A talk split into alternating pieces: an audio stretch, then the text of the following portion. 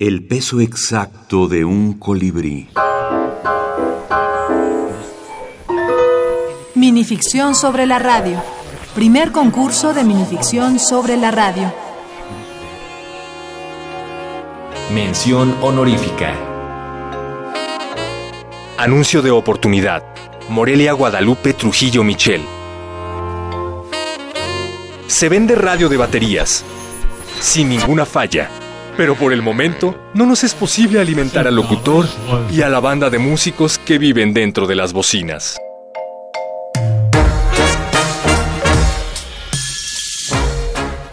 Mención honorífica.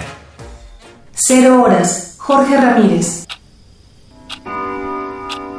El reloj marcó la medianoche. La radio se encendió y habló.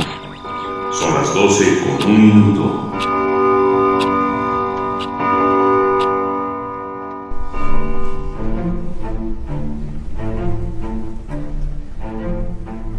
Mención honorífica. Jesús Ruiz Valencia. Excusa.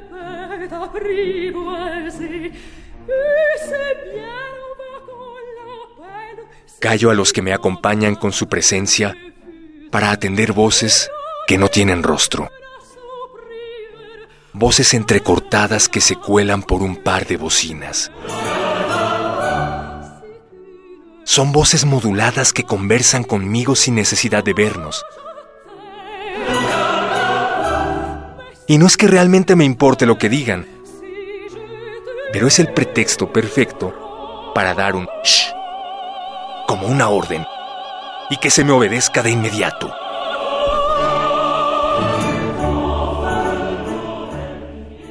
Me, me, gustaron también aquellos textos que coincidieron en presentar la radio como una pequeña ciudad dentro del aparato. Estos fueron pocos, pero me hicieron pensar justo en esa posibilidad de cómo atrás de esas voces que solamente escuchamos pero que no vemos, pues se puede construir un cosmos, ¿no? Entonces había algunas minificciones que hablaban de personitas o de pequeñas ciudades atrás de, de la bocina.